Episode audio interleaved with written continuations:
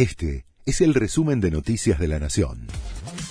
La Nación presenta los títulos del martes 28 de febrero de 2023. El campo vuelve a movilizarse.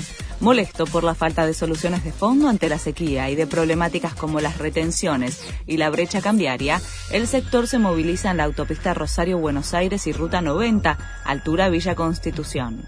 La concentración impulsada por varias entidades del sector comenzó temprano y habrá un acto central a las 10 donde reclamarán medidas urgentes.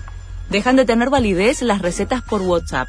Los pacientes con enfermedades crónicas que utilizaban las recetas enviadas como foto a través de mail o WhatsApp ya no podrán hacerlo. A partir de mañana las farmacias aceptarán solo la receta física en papel y la receta electrónica. El gobierno publicó hoy en el boletín oficial el decreto que reglamentó la ley de recetas electrónicas o digitales. Docentes de la provincia de Buenos Aires acordaron un aumento de 40% hasta julio y habrá una revisión en agosto. Los gremios docentes bonaerenses aceptaron la propuesta salarial del gobierno de Axel Kicillof. De esta manera, el salario inicial del maestro de grado de jornada simple pasará de 115 mil pesos en febrero a 165 mil pesos en julio. Rusia desestimó una pronta salida pacífica de la guerra.